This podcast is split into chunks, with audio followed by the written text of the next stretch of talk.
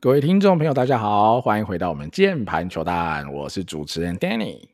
我是主持人阿月。如果想要跟我们聊更多台湾棒球的相关话题，欢迎到 Google 搜寻键盘球蛋 Facebook，就可以找到我们的粉专喽。哦，来到这集就厉害了哈！其实因为很多人在问阿月哈，这相关的问题就是博荣怎么了？博荣大王怎么办？有救吗？他现在这样真的不行吗？哦，他这样子求 contact 就不好吗？这样子不是比较容易在日职活下去吗？太多类似的问题了哈，所以我觉得刚好啦哈。我们在去年底，阿月有推出一个跟大家带入了很多打击的一些动作演进的观念。那其实我们觉得，呃，柏融大王蛮有趣的，刚好可以用好类似这样的东西，我们一方面来验证一下柏融到底在中职的时候打的好动作怎么样哈，乃至于他的成绩怎么样，我可以再提醒大家一下他有多强哈。那到了日值的初期跟日值的近期，好，我们不要用日值末期这么敏感的字，好，用日 值近期啊，我们可能拆成这三个阶段，因为这三个阶段哈，就我们自己来看，呃，博融的很多打击的心态哈，就做了蛮多的改变。那我觉得刚好切成这三段，大家听起来比较有感。那也是他哦，呃，呃我觉得他生涯以来这三个不同的区间段的成绩，刚好就是配合着打击动作，就会有很大的落差，所以。今天啦，我们就来哈聊聊看柏融到底怎么了？哈，他的打击动作是不是这样？真的会出事？真的就打不下去了呢？好，我们就来看看吧。哈，我先讲一下前提啦。哈，我觉得柏融，我觉得都是我跟阿月哈非常喜欢的一个球员。我要先讲这个点哦。所以，呃，老实说，做这集以我的角度，我绝对不是为酸而酸，或是怎么样的哈。反而我会希望。好，如果不小心柏融有机会听到，虽然我们不是个咖，好，我们当然也不是什么呃多专业的教练或者什么的，我们当然不敢这样自诩，但我，会希望柏融也可以听听看不同的想法。我觉得他目前已经走入到了一个死胡同了，所以我觉得其实呃这个节目一方面是跟各位听众一起分享我们的看法，二方面就是如果哦柏融可以。接纳一下其他不同的意见，或许对他会有更好的帮助啦哈。所以，来我们来看看柏融到底怎么了啦哈。那我们就分这三个阶段来看了哈。第一个阶段就是中职的时期啦，就是在二零一五到二零一八年哈，他这个四哥大王的时期啦哈。如果大家忘了柏融，或是你是一个超级新的球迷，没关系，我先帮你简单复习一下哈。柏融第一年进来的时候还不是四哥大王哈，二一二零一五年的时候他打出哦三三。六就已经打出三三六的成绩啊，OPS 已经破一，好，已经是这么恐怖的打者，那是他的新人年。那我觉得新人年的时候，呃，我自己在看的，呃，近期就是为了要做这集嘛，我们也看了很多的影片。他新人年，我觉得他动作还没有那么稳定，老实说了哈，就常呃上半身的时候就晃动，还是我自己觉得会稍显太大一点，导致他的稳定性没有这么好。好，他的 contact 就相对没有这么好，但是到一六年、一七年，好，这两年柏融都是四哥，而且他这个四哥呢，绝对不是只碰球的 contact 四哥，他是四四七，好，可能二零一六年是四四六，接近四四七，二零一七年就真的是四四七，哇，是一个极度恐怖的屠杀啦，我觉得这超强，即便有弹力年呃弹力球年的帮助有，绝对有哈，但是还是无损于哈柏融。呃，打出这么好的表现，但我觉得，呃，到一六年、一七年，我觉得其他打击动作已经蛮稳定的，而且持续有很好的挥棒。好，本垒板的几率我觉得也非常好，你可以看到他的纯上垒率也绝对是不错的。好，所以造就了这种四哥大王的奇迹。好，后续阿月底下会再补充更多跟打击机制相关的。哈，我先带一下这大概的概念啊。但我自己觉得啦，这个时期的柏融还是有一个小缺点。好，就是大家会说啊，王柏融很多安打都一二垒之间用滚的。滚穿出去哈，我不知道大家有没有去思考过，为什么柏融会打这么多好右半边的滚地球了哈？其实很大一部分的原因就是他其实还是蛮爱翻手腕再去做攻击的。好，那翻手腕的一个很大的致命伤就是你翻得过早，那你就会把球盖下去。好，大家应该可以理解，如果你手腕翻得过早，你就会很容易击到球的上半部。那只要球的上半部，你就会滚，好，就就是会一直讲。好，那你就说啊，那。他还是滚了很多支安打嘛？我觉得对，因为在这个时期哈，第一个阶段中职时期的柏荣，其实打击机制我觉得堪称是非常好的，所以他的挥棒的击球出速是有的。好，在你有击球出速的情况之下，呃，无论是滚地球、高飞球、平飞球等等的安打的几率本来就会高一些，所以他滚穿安，好、哦、滚过一二垒之间的这种安打，相对可能会比其他选手来的更多，是因为他的动作够好，他的动力链展现的够好，他的击球速度够好，所以卡法掉了这个，我觉得是一个他比较明显的缺点，哈、哦，我觉得相对就变得还好了，哈、哦，所以如果你摒除掉这个问题，我觉得基本上在中职的大王，哈、哦。以中职的水准，绝对是教科书等级的打击，我觉得这绝对没问题。哈，用成绩来看，或是用动作的角度来看，哈，除了翻手腕，我觉得都很好了。哈，那阿月，你补充看看，哈，中职时期你是怎么看我们柏荣大王的？好，对，这边我先自我业配一下，就是有以防有些新的听众朋友啦，就我们在去年休赛季的时候，我们有简单讲了一下我们对打击机制的理解。好，那我我们尝试用比较深入浅出，呃，白话文的方式，即使可能过往如果说你是没有打球经验的，我相信应该也能听得懂。我们致力于就是语言表达是做到这样的一个效果。那如果大家有兴趣的话，可以回去翻一下我们的第五十三集，哦，是今年年初一月五号的时候上的这一集哦。那今天我们稍后提到一些内容，可能会跟。呃，前面这一集会有一些呼应，然后有一些概念的东西，大家如果听不懂我们在讲什么，或者说想要了解更多的话，可以回去考古一下这一集哦。OK，好，那首先我觉得，呃，中止它四年嘛，一五年到一八年，前三年真的太鬼啊，多鬼我就不再多提。我觉得甚至可以说是中止这种有史以来单季最佳表现的候选人哦，因为大家不要忘记了，除了那个超扯的三围四十七之外呢。他都还可以外带三十轰，呃左右的全垒打支数，甚至还有二十次以上的盗垒哦。那一六年的话也到了将近二十五个垒包啊，所以哇，真的是很猛啊！这完全是五拍子的选手了。那一五年到一七年，基本上我觉得他的挥棒是完全没有任何问题，就是一个非常非常现代的挥棒。那一八年的话，球开始比较没那么扯啦，比较没这么弹。那坦白说，他在一八年在中职最后一年的时候，其实前半段就已经有一些低潮。我不知道大家还记不记得那时候，但以我们是讲的是以王柏荣的标准来看，他陷入低潮，他可能 OPS 是零点九，但是因为他过往两年是一点多，干嘛的？所以他那时候真的是有引起大家一些讨论，然后就是说，诶，他是不是好像真的没有以往这么屠杀？那我觉得确实是有，因为一八年他在中职最后一年的挥棒，我觉得就很多时候是偏保守。呃，他很多时候在击球的时候，其实更多的是用上半身跟手部的去推送去做一个主导。那在击到球的当下，我觉得他髋部旋转的一个角度跟旋转的幅度都是比较呃相对比较受限的。简单来说，比较求 contact 的一个打法，哦，就是没有转的这么完整。那当然，因为他的 contact 实在太太出色了。我觉得中职这些当当时这些中职的投手，基本上就是被他碾压，等级上被他碾压，然后所以他绝对都还是，就算他只是求 contact，也都能打出大量的安打，甚至是二垒安打以上的长打。所以一八年成绩上还是很鬼，但是明显他全垒打支数就掉到十七轰。那因为大家的全垒打支数都往下掉啦，哦，这个其实全垒打支数往下掉倒也不是什么太大的问题。但如果你从整体来讲，因为过往几年他都是碾压全联盟的存在，但是一八年他其实已经没有那么绝对的碾压其他的打者了。像那一年的话，你说像俊秀，或甚至像你说金龙哦，打出非常不错的年份，攻击的输出可以说都没有输他。所以其实他一六一七年毋庸置疑的是联盟第一人，但一八年其实你说当年的中职的野手第一人。应该不会是王柏融，所以他在日职输出的前一年在中职，其实我觉得他就是面临到了一些比较挣扎的一个状况。但当时呢，因为第一个，我觉得他挥棒基本上，呃，如果碰到一些他相对有把握的情境哦，例如说可能比分没有这么的焦灼，垒上无人，或是他球数领先，我基本上还是可以看到到当年哦，也不是当年哈，就是前一两年。他那个巅峰期非常豪迈的挥棒，所以我觉得 OK，maybe、只是因应球的改变的调整，然后所以可以稍微收回来一点点，再更追求康泰一点。他也确实缴出了一个呃三成五一，还是很高的一个打击率，虽然说没有持续的四成。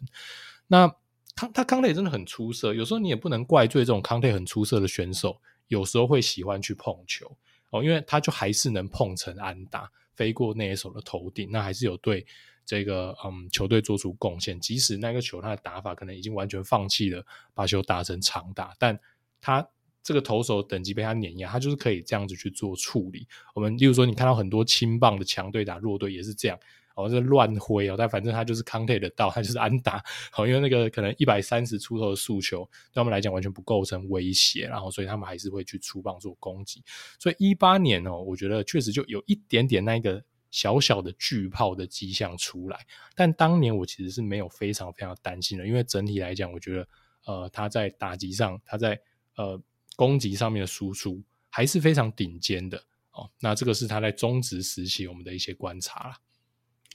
好，那最辉煌的时期可能就要过去了哈，四哥时期、中职时期就过去了，那接下来就进入到日职的初期了哈。日职的初期的话，我觉得。呃，我不知道大家印象还深不深啦，哈，在一九年到二一年，我们把这日值的前三年归纳为初期，哈，那二二年跟今年二三年，我就归纳为近期，哈，因为我觉得二二年会是一个很大的转捩点啦，哈，那我们先来看一九到二一年啦，哈，我觉得一九到二一年，我先谈一九跟二零年两年，我觉得前两年的表现虽然啊说不不如预期，哈，因为我们可能会很期待四哥大王王柏融到日值。我砍一层给你嘛，我们应该还要是三哥大王吧，哈，大家可能会有这样的期待，啊，全垒打对半折嘛，我们可能还要有个十支十五支吧，哈，我们可能会期待王柏融是一个三成十轰十五轰的打者呢，在日职有这样的表现，啊，但很显然呢，可能就距离这差的稍微有一点远了，哈，比如说我们先看他呃第一年一九年的表现好了。呃，打击率是点二五五，上垒率点三二一，好，至少选球还做得不错。长打率点三二七，哦，那这个长打就少了很多。那整体 OPS 是点六四七，哦，那当然这就是不及格啊，尤其他是一个洋将的身份，洋炮的身份，这绝对是不及格的。那二零年的话，他拿到的机会就少了哈，因为他一九年他还拿了三百四十个 PA，好，即便不是。Everyday player 等级的量哦，你可能四五百个打击，他三百四十这个绝对是不差了，绝对是不差了。但是他二零年就剩下不到一百个 PA 啦，只有九十五个 PA 啊，打击率是点二零七，哦，就颇低。上垒率点二六三，还是有在选球，长打率点三二二。好，这边就有点有趣哦。你看，即便他打击率。哦，比较低哈，在这小样本里，其实它的纯长打率是有提升的哦。虽然说它整体 OPS 是往下掉了点五八五哈，但比较像是 contact 变差，但是呃，整体的长打还比前一年更好哈。所以我觉得呃，这是有趣的哈。但是回过头来说，那当然你日职等级的投手就是这么强嘛，他们可能前段的轮值先发就是有 MLB 的水准。好，甚至你看嘛，一堆四 A 到 MLB 等级的洋炮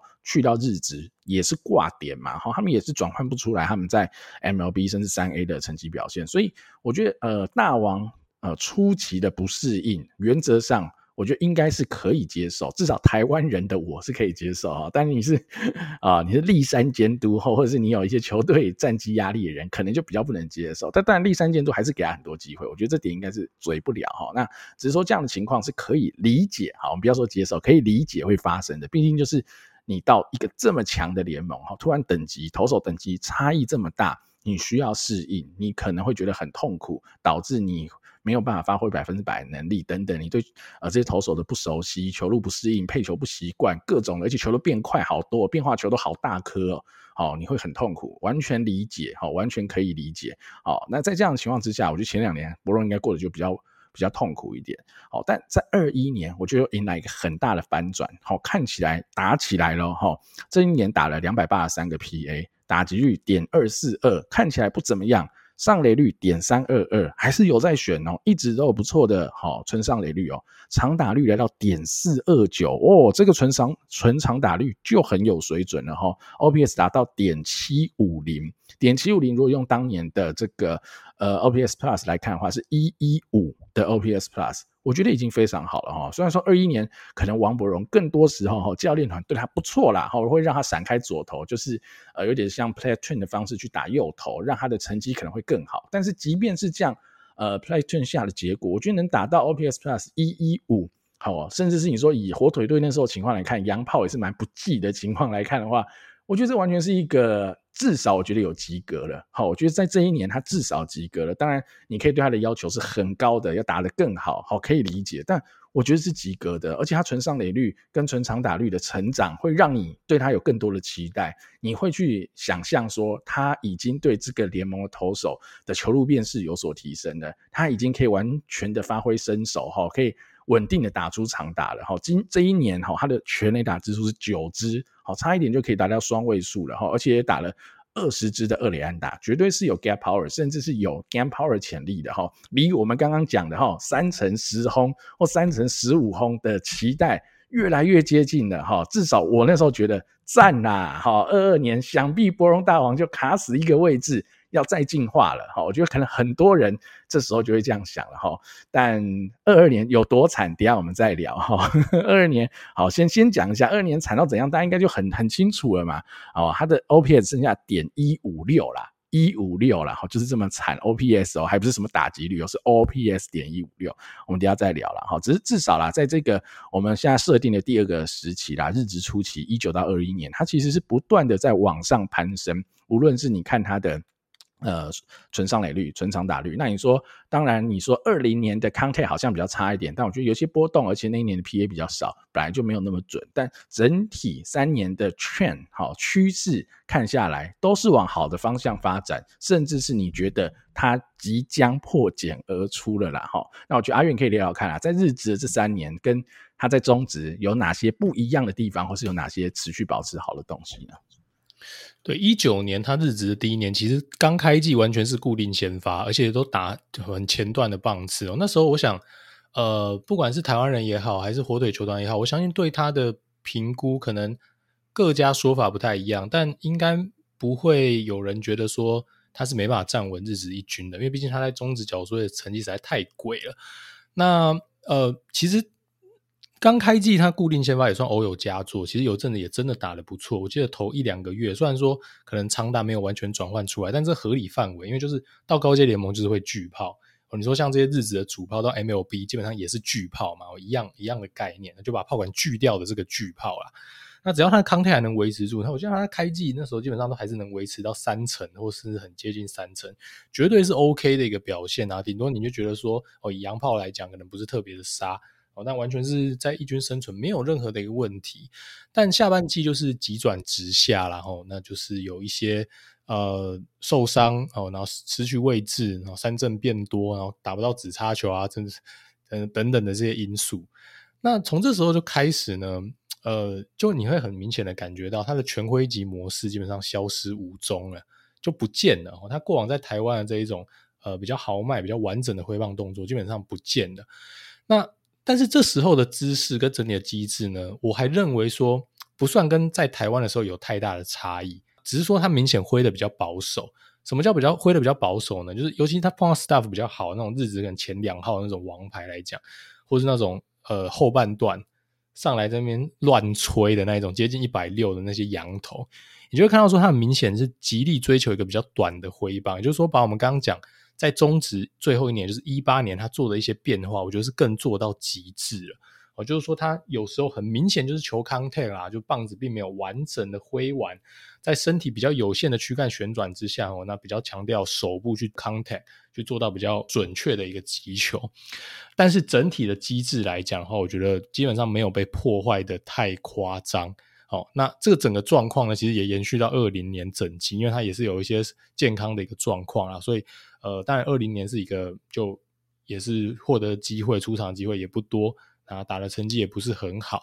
那二一年的话，就是我们刚刚讲打出到目前为止的生涯年啊，虽然不如预期，但我觉得可以接受了。当右投专五的情况下，我觉得他长打破坏力是有回来的哦，甚至是他在碰到一些 staff 没有这么好的投手的时候。哦，或是球速领先的当下，我们可以看到说，诶，有一些梦回当年的一个感觉，他肯把身体转完，他肯把棒子挥完，哦，他肯去，呃，就是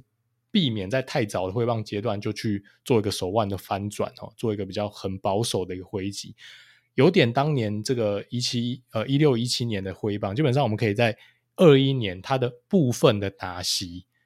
我认为就是那种比赛张力或压力没有这么大，比较可以。承受失败的那一种情境，我是有看到他那个挥棒回来的，那他也干了九支全垒打，二十支二垒安打啦。那我相信，呃，这个也是可以某种程度显现出来，他这一季基本上长打其实是在线的。那当然，跟他的巅峰期相比，我觉得机制上可能已经没有这么完美了。真的已经很少很少看到他去做一个明明我们看到他过往在台湾有能力做到了这个比较完整的一个回棒机制，但至少到目前我们讲的日子初期一九年到二一年为止，虽然中间有些波澜跟起伏，但我对这个这个时期的博龙的评价哦，自己主观的选择打得非常的保守。这个阶段，我一直认为，只要他愿意，哦，或者说他更适应了这个高阶联盟的一个投手的 staff，我认为这是一个选择意愿的问题。他随时可以把过往的这一个具有 power 的挥棒随时召唤回来，只要他现在是觉得 comfortable，可以用这样的一个挥棒去准确的命中球。哦，我其实并没有太担心，尤其在二一年打出了这一波小高潮之后，所以这是日职初期我那时候对他的一个看法。那后面的事情就急转直下了，我们来聊聊看吧。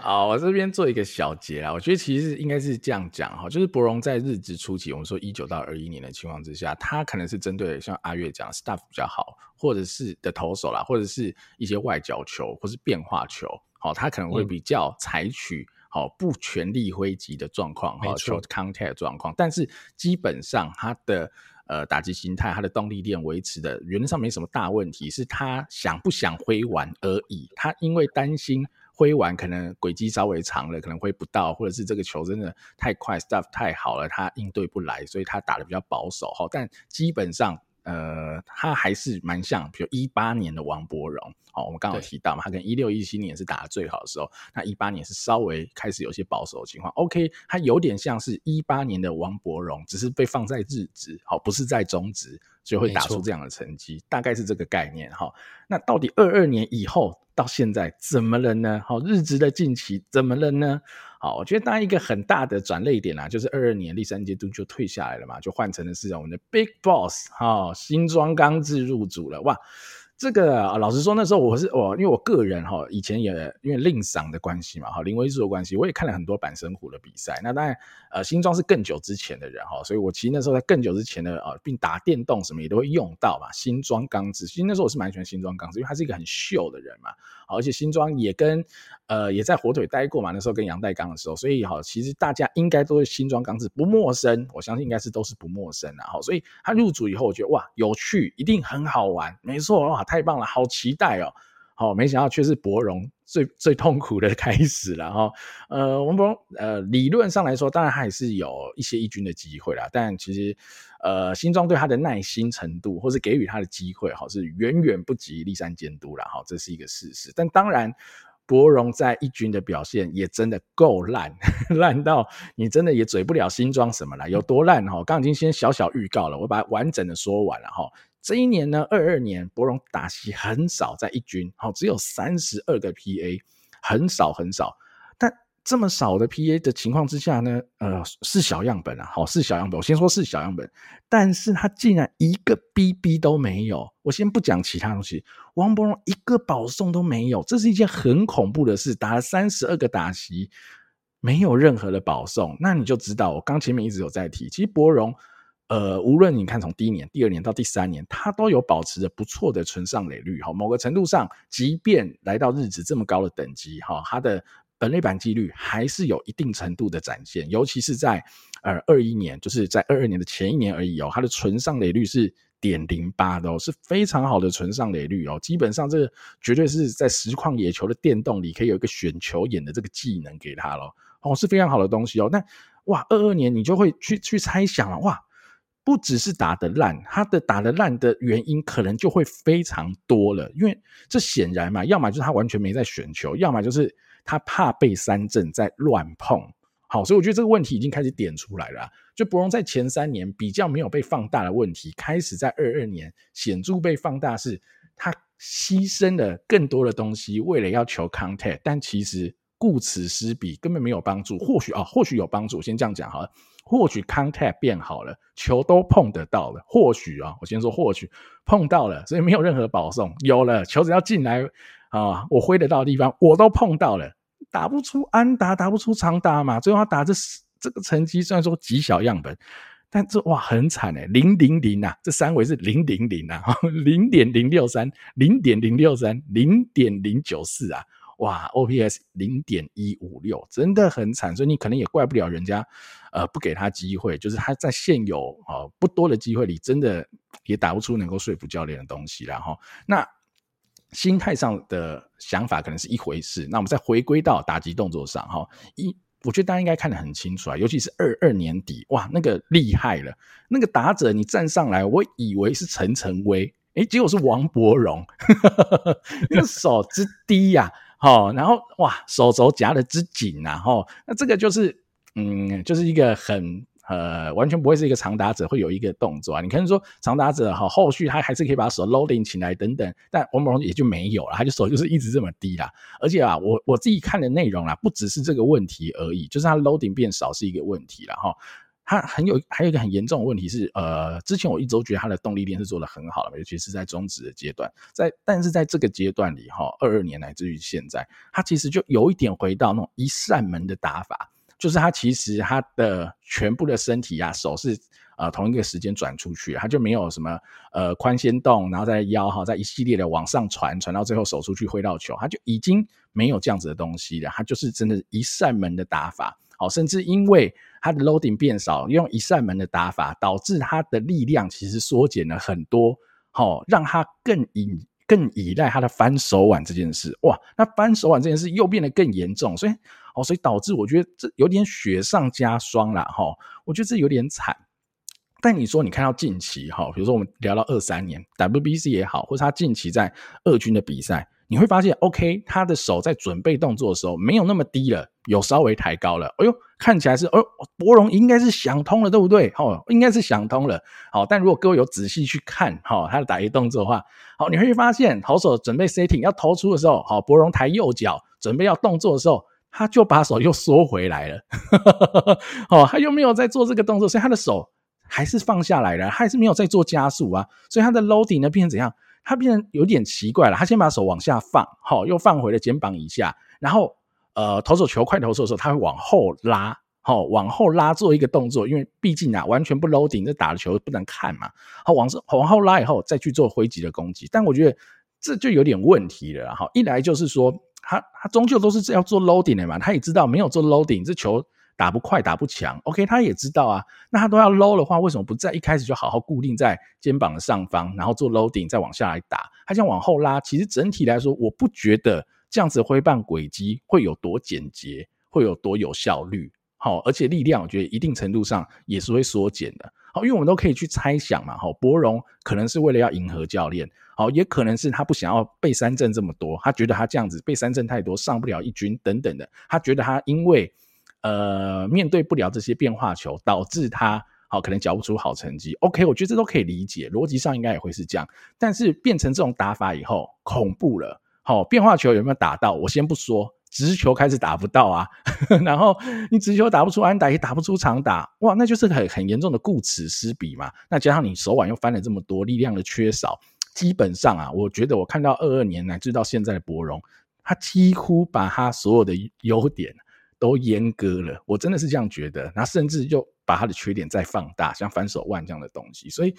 很惨嘛。好，你从数据上看起来也知道很惨嘛。近期他热身赛的打击真的也蛮惨。你说 WBC，他竟然是稳定先发的成员里唯一没有任何一颗 hard hit 击球的打者。哇，你敢想象吗？是王柏融诶，哇，好惨哦。哇，所以我觉得，嗯，有这些客观的数据啊，就已经就不是说哦，我们在嘴说这样子，然后会打不出长打或什么的，你的击球出数实在差太多了。好，我觉得有一个观念，我觉得可以先跟大家讲一下哈，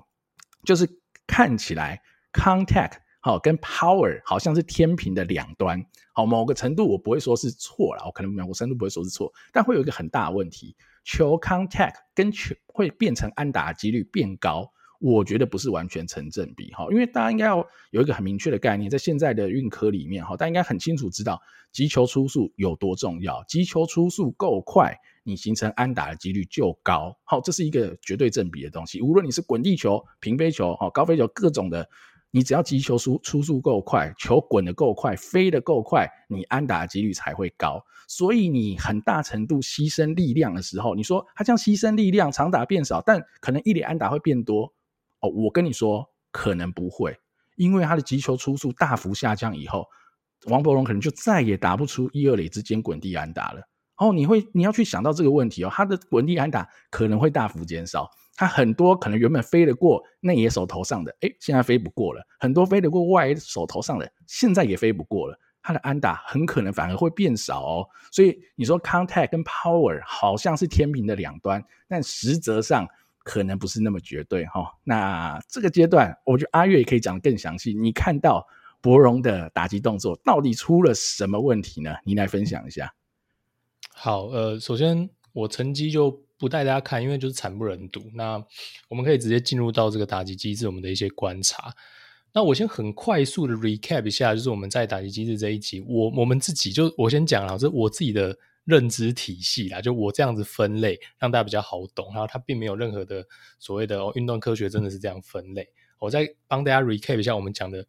呃一阶段、二阶段、三阶段分别是什么意思，很快的带大家再。再回顾一下，不然可能有些新听众听刚刚 Danny 讲的，可能就没有这么的理解。好，首先第一阶段就是说，我们讲的是这种很传统的亚洲式的挥击，就是会很强调反手腕啊。好，那这个有几种因素啦。那一来是可能比较古早的年代，大家真的比较没有那么追求长打。好，那第二个是，其实也有一种说法是，哦，你腕力运用的好，其实可以把球带得很远。那这个是在现代运动科学的角度来看，真的比较天方夜谭呐。就是你身体这么多的大肌群，这么多的旋转力量，你不去使用，去用一个手腕的翻转，怎么可能是有力道的？但这个就是呃，可能二三十年前最主流的一个指导就是这样。那第二个阶段就是比较近代哈，我们讲的是比较传统的，其实也很多是美国教练的指导也是这样，就是。呃，会开始追求长打，但是比较是追求所谓的线性的往前延伸，所以你会看到可能呃，其实蛮多，包括像台湾也好，甚至像美国现在一些比较传统的教练也好，都是这个指导哦，就是说你要让你的挥棒轨迹是一直线的往前哦，然后你用你的高位手站在哪边的打击区，就是那一只手去做一个往前的推送跟延伸啊，然后他不会特别去强调所谓的。呃，身体旋转的顺序性哦，上上下半身一起被转出来，然后最后往前延伸，就是刚刚 Danny 讲的一扇门的打法，就是在形容这件事情。就是我们常会听到过往教练会说，哦，你打击就是像一扇门一样，就这样子被转出来。哦，那第三阶段就是现在最新的这种运动科学的发展之下，人们对所谓的打击机制、力量来源更了解，有了动力链的概念。那动力链是什么呢？我可以再解释一下啦。动力链如果我去偷一个另外一个教练他的语言呐，就我跟他讨论这件事情呢，他的语言是这样，那我觉得他形容的非常好，就也分享给各位，就身体的不同部位间的一个联动啦，所以使得力量可以在执行动作的时候被。有顺序性的传递出去，顺序性这件事情很重要。所以不管是投手的动力链也好，打者挥棒的动力链也好，在棒球的动作大概都是这样的，就是你的下半身先旋转，走在上半身的前面，然后再带动你的脊椎、肩膀，然后最后是你的手部的发射。好，所以这个就是所谓的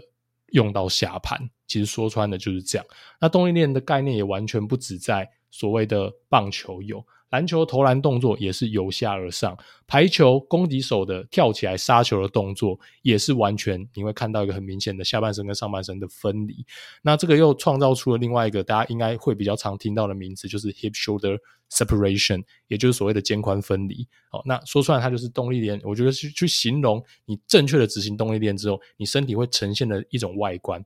所谓的肩宽分离，就是你的骨盆转的比你的肩膀还要前面。哦，所以它可以被。有顺序性的被传递出来，这样子哦。那大家可以想象一下，为什么这件事情这么关键？因为如果你要同时用到下半身的力道跟上半身的力道，你理论上应该就要像是哦，我在一台火车上哦，我原本搭在一台速度很快的火车上，在这台火车上，我又往前发射了一发子弹，那我这发子弹就会。呃，乘乘着这个火车的速度，再加上我发往前发射的速度，这有点像下半身跟上半身的关系。那如果两个就是全部一起被发射出去，哦，它它们就是只有一个阶段，你没有一个顺序性、层层累积的力道。我简单先介绍到这边。那有兴趣的这个听众朋友，其实你你们可以直接 Google 啦，现在其实有很多中文化的一个解释，我觉得也都解释的还蛮到位。好，那么回到柏融的一个打击动作，首先我们先来看预备动作，因为预备动作是一个最明显，也很多。这个球迷朋友在讨论，好，他预备动作做了什么改变？第一个，他棒子没有摇了啊，这个大家应该都很有印象吧？王伯荣就是那个非常切丢的摇棒子嘛，棒子没摇了，然后他也不抬。好，然后有很有一些球迷朋友可能他会认为说，哦，那这样是不是会影响到他的一个挥棒的速度跟挥棒的机制？因为感觉就没那么豪迈。我完全同意，感觉没那么豪迈，但这真的不是重点，因为这个我完全不 care，因为这些。在以现代的观点来看，这些都是抓 timing 的习惯动作，不影响挥棒机制跟你最终的棒头速度啦。为什么呢？因为打击机制真正的启动呢，就是在你的前胯脚着地的那一刹那，着地的那一刹那，我才会认为说你的挥棒机制是正式开始启动发力的。为什么呢？因为打击力量来源基本上就是你身体的旋转，当你的两只脚。只有一只脚踏在地上的时候，你是没办法启动旋转的。大家应该可以理解我的意思，除非你跳芭蕾舞，那你就一只脚，是两只脚稳稳的固定在地面上才会开始旋转。所以，其实你抬脚多高多低，或是你完全不抬脚，像是大谷翔平一样，哦，还是像王贞治金鸡独立，一开始就抬着，哦，还是现代主流的高阶打者采用的就是一个简单、简洁、有力的大小适中的抬脚，都是 OK 的，因为终究你都是在等到。你的前胯脚落地那一刹那，开始你下半身开始爆发旋转，所以你前面要多花式都没有关系，那个都是只是你自己个人的习惯动作，跟你抓头的 timing 抓得到就没有问题了。所以呢，他的抬脚变低，棒子没有像以前这样摇啊，对我来讲并不是问题的核心。哦，当然你说感觉得出来啦，他这样子心态上比较保守哦，因为他简化了他的动作，诶，这个我同意啊。但是动作本身呢，真的不会是主因呢、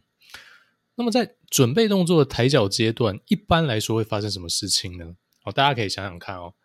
抬脚啊，就是前脚往上抬到最高点，然后往下踩的这个动作嘛。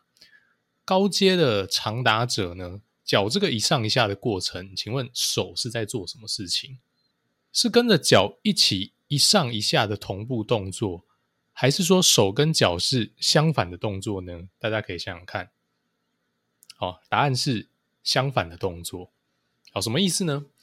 就是许多长打者啊，他在脚哦从地面抬到最高的这个阶段，手反而是往下放的，或至少是不动。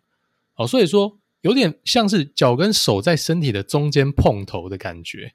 OK，那当然也不是所有人这个动作都会这么明显啊，他也有可能是原地不动。但是接下来呢，脚从最高点往下踩的这个阶段，就几乎没有例外了。大家一定是把手哦向后或是向上抬高，然后你同时脚是往下踩的哦，所以脚跟手反而是一个反向的动作，脚往下踩，但是手往上拉回到肩膀的高度。这时候你的身体呢，就像一把弓一样嘛，哦，被拉开绷紧了。那以上这个准备蓄力的动作呢，现代的长打者多少都有。那最明显的，我推荐大家去看哦，就是 Josh Donaldson 哦，一五年的美联 MVP，大家去找他在 YouTube 上有很多他的打击动作，有很多侧面的动作去看哦。那相信大家就可以马上理解我的意思哦。好，那当你启动下半身的旋转的时候呢，因为这样子你的身体是相对比较绷紧、有张力的状态嘛，所以他的身体的每个部位就会很有连结、很有顺序性的被一一启动。这样讲有点抽象，好，有点像是我们要拿一个绳子去拉一个重物，所以可能拉一个冰箱之类的。然后我们握着绳子的一端嘛，另一端连接着一个冰箱，这样。那这个绳子假设一开始就是被拉直绷紧的状态，你一拉东西就被拉动了嘛。但今天如果那个绳子是松弛的，甚至是中间一坨在那边，那你一拉会发生什么事情？东西不会动嘛，因为你要先历经把中间绳子拉紧的阶段。那这就有点像是上下半身的关系，还有我刚刚讲说手往上蓄力，呃，取得这个身体的张力，为什么这么重要的关系啊？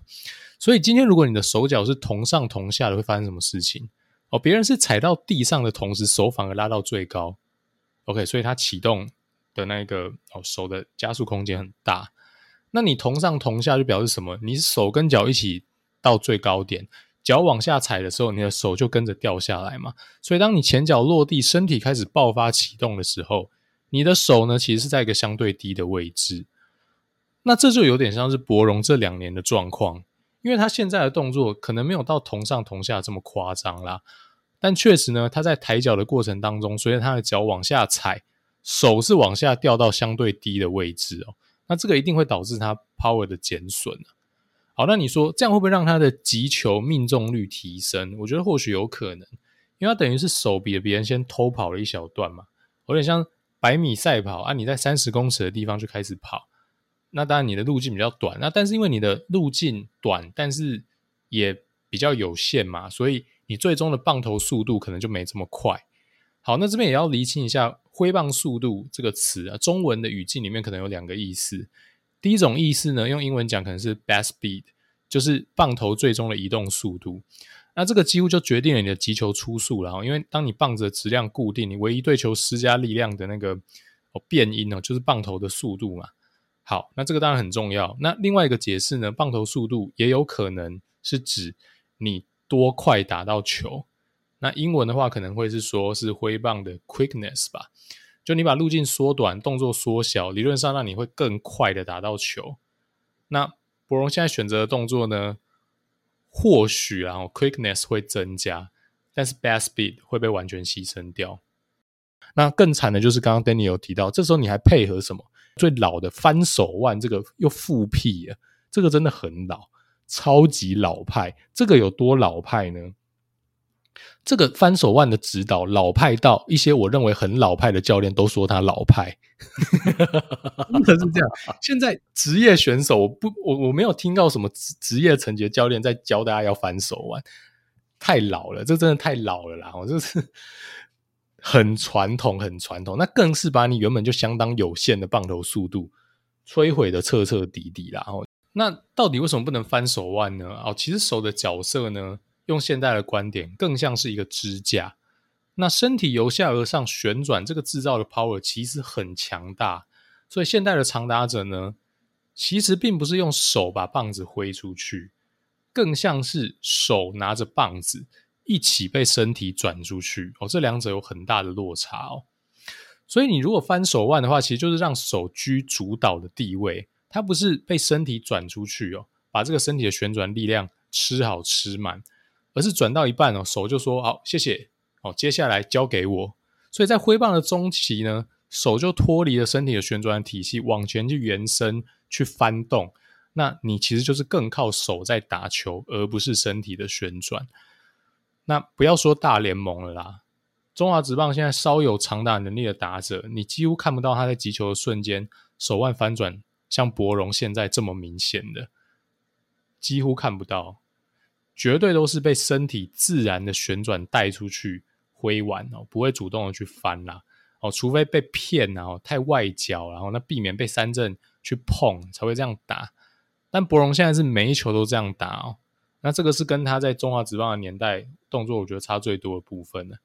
哇！但是他在二军这样还是三不五时有长打，我必须说他真的很厉害，因为他用这个自我阉割的动作哦，前几年甚至还能屠杀二军，我觉得这个。体现了他的天分有多高，坦白说是这样子。那另外就是说，我也观察到一个，我觉得必须要提啦，打击的策略上，我觉得出了很大的问题。因为这一年，我们就会开始会看到博龙在难得球速领先的时候，一好三坏，零好两坏，然后他去针对外角球，就去做那种身体几乎完全不旋转的反方向翻手腕鸟碰。这个你说是王博龙的挥棒，你放在一六年、一七年，打死我都不相信。你不讲，我真的以为是以前那种中职的那种打一一的捕手水枪。我讲真的，真的是这样。你现在中职真的没有看到有人这样挥啊？你到二军，我觉得都没有人，都不会看到有人这样挥。就是你挥棒，你选择那个出棒的当下，就已经注定了这颗球就是一个击球出速极低的烂球啦。啊，唯一有机会形成安打，就是真的超级赛的找洞穿，或是就是一个打过。那一手头顶的德州安打啦，真的就是这样，不会有再更好的结果。那你说有时候这个长打者会不会出现很丑的挥棒？有时候会哦，两好球被钓到哦，他为了避避免被三振，还是勉强去碰一下，这我能理解。所以我为什么要强调这个问题出现在这是博龙球数领先的时候，他还这样打哦，一好三坏哦，零好两坏，你完全可以接受挥空的，你还是这样子打，我就觉得这个问题超级大。为什么呢？因为我觉得这就是显现出了一个心态的问题啊！你一定是非常怕被三振，非常惧怕两好球，所以有球来，虽然说你明明就还没有量好球，明明就还没有被迫要出棒，没有没有要还没有要被迫好球，但要放很大，他就觉得哎，这个球我的 contact 好像可以处理掉，然后这球好像没有特别的恶心，或者是变化幅度非常的大，哦，我就打了。好，就算被你碰成一垒安打又如何呢？哦，你。在对你打者球数领先这么有利的状况之下，你都不愿意去采取一个比较有力道的挥棒，你的长打怎么可能打得出来？你一好三坏都这样打，零好两坏都这样打，我怎么？那你两好一坏，两好零坏，你当然只能更鸟的碰嘛。那我觉得这个就是有点真的可能就心态的问题。我平常很讨厌就是大家归咎在心态，但我觉得博龙可能，我看到他这样打，我真的觉得心态上或策略上真的有些问题。你害怕两好球，为什么你害怕两好球？因为你觉得两好球怕被三振，我要被迫出棒你不喜欢的球嘛，对吧？所以你很害怕两好球，两好球让你觉得就矮用就不舒服诶嘛。所以你现在为了害怕两好球，你在一好球就乱打，导致啊兄弟，对，然后一好球觉得现在一好球压力也很大。哦，零好球就得乱打，那 不是这样子吗？Come on，不要闹了。棒球的规则，三颗好球是让你前两颗容错率，让你前前两颗可以好好的去承担风险，去承担挥空，但是让你干到就很远。这个好，这个好球数领先，球数领先就是有这样的优势嘛？那你这样子打，这样的心态，这样的一个在打击区上的 approach，你就等于是你永远在球数落后啊，然后这样子恶性循环啊，因为。你越这样子打，投手越不怕你，投手干嘛怕你，对吧？因为我就算直球红中塞进去又怎么样？就被你打一垒安打而已，我干嘛怕你？哦，所以他完全不怕你，他他越不怕你，他你越容易球速落后，因为他不废话，他根本不想对你对你保送嘛，太太没有效益了，直接塞进去，那你就越容易球速落后啊。那球速越落后，柏融就越鸟碰，因为他连球速领先都在碰了。哦，所以其实现在在 YouTube 上都还有很多他的二零二二年的主打席，大家真的可以去看一下他的主打席。足球在球速落后，他的那个挥棒真的会让你吐血，所以球迷都看到很吐血。因为说真的，你今天球速领先，哦，零好两坏，一好三坏，来一颗红中霸包球，我就是想要看你全挥击，就算你挥空又如何啦？但我想要看你企图心嘛，但是就看到他这样子去处理。然后说真的，真的有有打成穿越的一垒安打没有？常常就是打成一个游击的烂鸟滚，然后你也没有什么速度破坏力，所以就就死了哦。所以只能说看了真的很痛苦。然后所以这一 part 呢，就大概再跟大家 recap 一下所谓的呃打击机制，我们会观察哪一些重点的观察重点。然后柏融可能在所谓的呃准备动作准备的阶段，跟开始发射的阶段，跟击中球的这些阶段。个别出了什么问题？那基本上他做的改变都是完完全全的倒退回更传统的方式，而不是一个权衡下的 trade-off。不是说我牺牲了一些东西，我拿到另外一些好的面向去弥补我，不是。基本上我都可以很笃定的说，他做的这些改动就是往更老式、更传统、更没有挥棒速度的方向去前去前进。好，所以这个问题就非常非常严重了。好，我这我会再补充一个点哈，就是刚刚阿月有提到两个 term 嘛，一个就是 swing quickness，就是它整个挥棒的这要怎么怎么翻译时间好了哈，就是 quickness 我不知道怎么翻译比较好。另外一个就是棒头速度嘛，哈，就是 bat speed。我觉得会有一个问题就是哈，阿月虽然讲说他现在已经是偷跑了哈，王博龙已经在一半的地方等着挥了。好，可能这样子 contact 会比较好，但其实会有一个有趣的点哈，就是说他是做完整的挥击的时候，他的 best speed 也会更好嘛。好，即便他走的路径长，但 best speed 比较好的情况之下，整体他能够缩短他去判断来球的时间，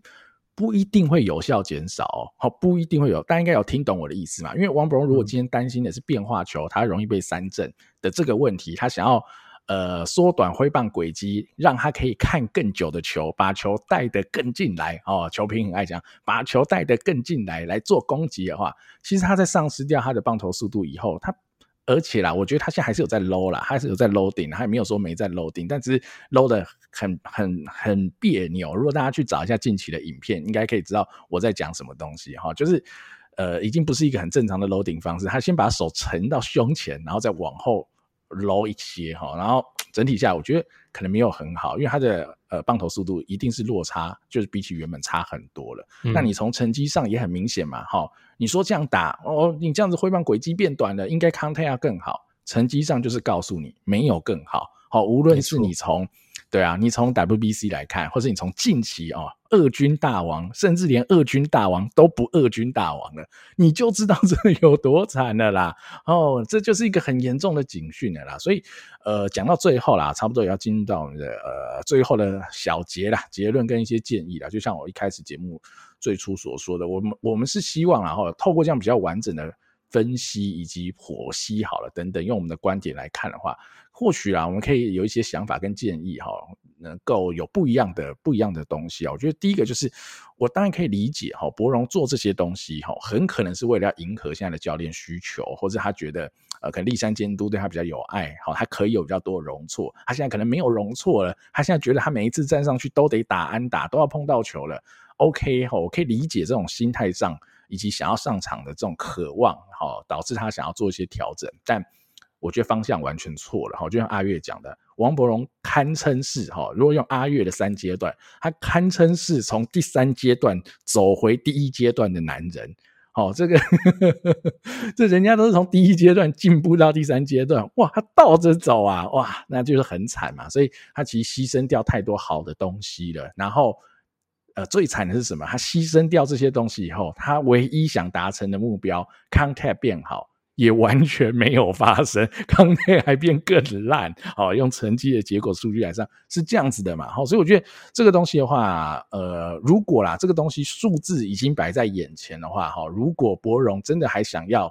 哦，先不讲回中职哦。如果他还想要在日职打出一些东西，其实我觉得他该去思考了。第一个点是动作是一定要改回来的。我觉得动作是一定要改回来。如果他没有原本的那样的打击机制，他根本不会出国。现在这种打击机制的打者，日职不会签啦。这是签这种打击机制的打者做什么呢？你这样打 OK，你要是超级腿哥，你这样打哦可以，还有一军还会有位置。王博龙也不是守备组嘛，哦，腿哥就更不是，他的日职哇，总共只到了 maybe 两次盗垒成功吧，然后在这四年的时间里，哇啊，那你怎么可能呢？对吧？你这样的打击形态完全不可能嘛。你说，哎呀，近藤健介也是这种哦，contact 很好打者啊，哎，近藤健介 WBC 也是 call 得出去全垒打，他要打是打出去啊，而且近藤健介最恐怖就是他手眼协调真的太好了，那你要你就是要跟他手眼协调一样好哦，就像我们讲一七六这种打法。完全不推荐他这样这种打法，就碰球或者砍一个高弹跳上垒，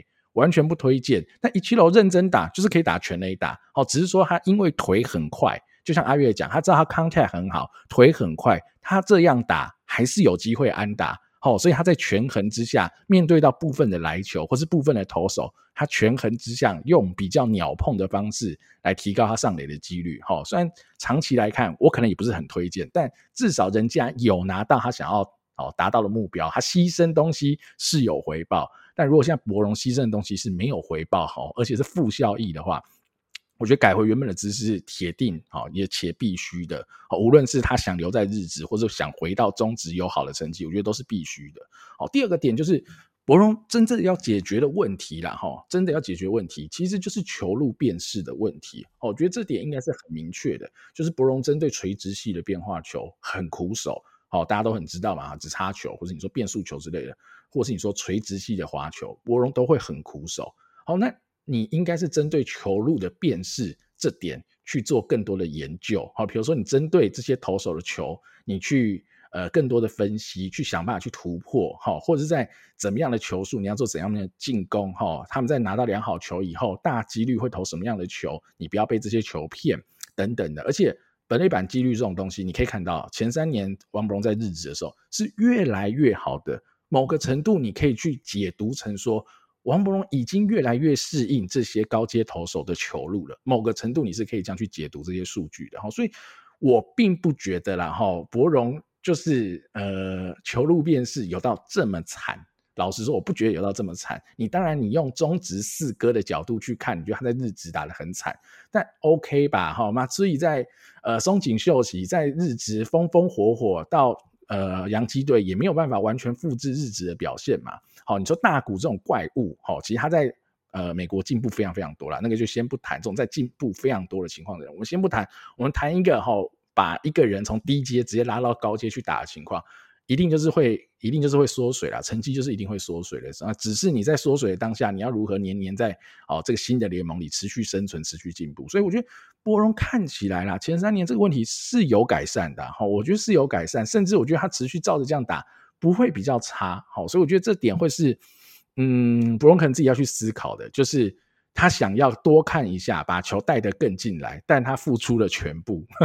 而且也没打到球。好，所以在这个情况之下，我宁可你多一点被三振，但是你还是持续能缴出一个 OPS Plus 一百一以上，甚至一百二的表现，那很够用啦。至少一个洋助人的角度，哦，即便你呃左手哈，然后腿也不快的情况之下，还是还是有一些生存的空间，绝对还是有生存的空间的。那现在的博荣便是哇，完全没有生存的空间，而且讲到最后，就是如果要回台湾，用他现在的打击姿势。哇，我觉得会很惨呐！你说他 contact 会不会好？我觉得还是会不错，毕竟他的手眼协调在那边，中职的投手的等级就远不如日职。老实说，哈，这个应该是大家都可以接受。所以我觉得，呃，你看起来会还不错，哈，但我觉得他回来的天花板可能就只剩三三三 OPS 点七或点七五，了不起就是这样了，哈，就以现在的这个打法。所以我是强烈不建议，也不推荐博荣再继续降下去啊！如果他今年真的是想在日职放手一搏，再拼一次，宁可接受玉成约，也不愿意回台湾的这样子的情况之下，那我真的觉得他应该就是要放开来打，而不是越打越龟缩。没错，他把他对啊，所有好东西都失去了啦！哈，好，阿月最后呢，你怎么看博荣？有什么建议？我觉得刚刚 Danny 这一段已经点出了很多重点了啦，哈，就是博荣已经把过去自己能从中职输出变成旅外选手的那个挥棒丢弃了嘛，这个就是为什么国外球团会对你有兴趣，除了日本球团有兴趣之外，美国球团也有兴趣。先马后炮一下啦，当初我就觉得我很希望看到他去美国，当然后来但火腿也拿出了很多诚意，我觉得以前三年。火腿对待他完全已经是超乎预期的给机会了，因为不要忘记你是洋将啊，对，所以我觉得火腿在前三年是没有亏待他的。那当然后面不知道发生了什么状况，如果真的是教练的要求，嗯，我觉得真的是在害他。坦白说是这样，我不觉得现在的高阶的职业球团会会让你的选手经历了这么负向的一个机制的改变，然后不去调整他，是放任他一直这样子打。那详细这这状况，或是活球团怎么看这件事情，我就不不知道。我只我只能说，以现在现在的状况来讲，我就是真的蛮担心的。然后，身为一个大王的球迷来讲，这句话我真的敢讲。我觉得他在他巅峰时期那几年呢，我也是因为王博荣，我看的拉米狗比赛绝对是看最多，我就是冲着王博荣去的。那到了更高阶的联盟啊，你说略微修改机制，平衡更往康泰的方向走。OK 啊，这没有什么问题。但我们一再讲的就是你要求取回报。那其实你也可以像很多人，他可能或许是修改他的仰角什么的，OK 都可以理解的。那路线真的走错了啦，锯掉了长达没错，但是也没有换成高级球率。这个倒也不是我在这边一张嘴而已嘛，你已经试了一年多了，对吧？一年多的实战，觉得真的在一军的战场上就是不 work。那以现在二三年的新球季，好像连在二军的成绩也渐渐消失掉了。所以我一直不支持台湾队经典赛选博荣，就是这个原因啊。因为我觉得他的挥棒就是不一样。如果他就是这样打，他回中职也绝对不是以前那个王柏融，我敢肯定，因为他的挥棒就是明显的不一样。所以呃，大家可能会支持说，哦，我们国家队还是会选他，因为他现在只是被日职的高阶投手杀，他会终止还是当年那一个。不要说四哥难，但至少期待看到一八年的博荣。他一八年的挥棒比现在真的好太多太多了，所以他现在回来，他就真的穷的只剩 contact。那当然，他是一个非常出色，我相信他的身体能力、他的天分、他的天生的 raw power，我相信都还是蛮顶尖的。你说他在低阶联盟是不是还是能扫出一定数量的长打？这我相信。但是真的不会是以前大家熟悉的那一个中职的大王了。这样的状况之下呢，我也不认为他在 WBC 这种顶尖的国际赛事会有太好的成绩，因为投手也还是很强嘛，你还是会打到一些大联盟的投手，那可能没有比日职一军好混到哪里去。我觉得这样是害了他啦，我讲真的哦，所以我那时候也不管我自己的预测，我自己的期待，我都没有把博龙放进去。不是板凳他而已，我是连大名单选他都没有选，就是这个原因。因为我觉得王柏融必须要好好的调整。那我也完全同意，因为现在既然我们是已已经大破大立，已经 nothing to lose，对吧？你都已经退成育成选手这样的一个地位了，那你何苦还是在那边风险趋避，去追求一个碰得到球，不要被三振，不要产生最惨的状况？你为什么会是这个策略呢？你不是应该放手一搏？回到那个当年让你闪闪发光的那一个挥棒吗？这才是转成预成，然后用一个比较低薪的价格续留日本，应该要有的一个策略跟发展方向才对吧？所以这个也真的希望柏融可以自己好好想一想啦。那只要他能把那个挥棒找回来，就算啦，就算他还是没有办法在日职一军生存好了，但至少在二军或是在未来，他如果无可避免还是回到中职的话。我相信他还是绝对是一个非常非常出色的打者，但是如果他是还是抱着现在的这一个机制的话，真的就比较不乐观了啦。好，那最后的最后啦，其实我们今天在节目里，阿月有提到啦，我觉得心态的层面啊，心理层面影响到柏融的一定有很多嘛。说他害怕被三振，然后害怕不能上场，或是等等，害怕挥空，吼，害怕面对到吼垂直系变化球等等。影响了他非常多，导致我们猜测了。我想大家应该也都这样猜测，导致他的打击心态一直做改变，一直龟缩了。好，我觉得这个题目因为也很有趣啊，就是运动心理学相关的东西啊。其实我跟阿跃有在讨论，刚好阿月哈有一个学长是这运动心理学，我觉得可以堪称专家了。他现在也是在呃大学里面任教哈。我们来开一集啊，聊聊看运动心理学相关的东西啊。或许这可能不是要做哦王柏荣续集啦哈，但是我觉得可能很多层面可以跟这集柏荣的心态哈，到时候如果我们有做这集，大家可以有些印证，或是有一些参考，或是更了解到底运动心理学哈，在呃对到这些球员的表现里会有怎样的影响。应该近期我们就在推出这个跟运动心理学相关的一个好专访，跟大家做分享了哈。那今天的节目也大概到这边告一段落了哈。最终还是希望啦，哈，无论如何。哦，柏荣好，希望他还是能找回信心，找回身手。哦，无论是未来在日职二军、一军，哈，还是回来台湾，我觉得都希望他能打回他当初的风采啦，重回四哥大王。好，虽然说中职下的用球好像很难四哥了，但没关系，我相信柏荣如果能回到原本的动作，他一定还是中职最顶尖的打者。然后，那就期待柏荣回神回归的那天了。哈，那今天这集就感谢大家的收听喽，我是主持人 Danny。我是主持人阿月，我们下集再见喽，拜拜，拜拜。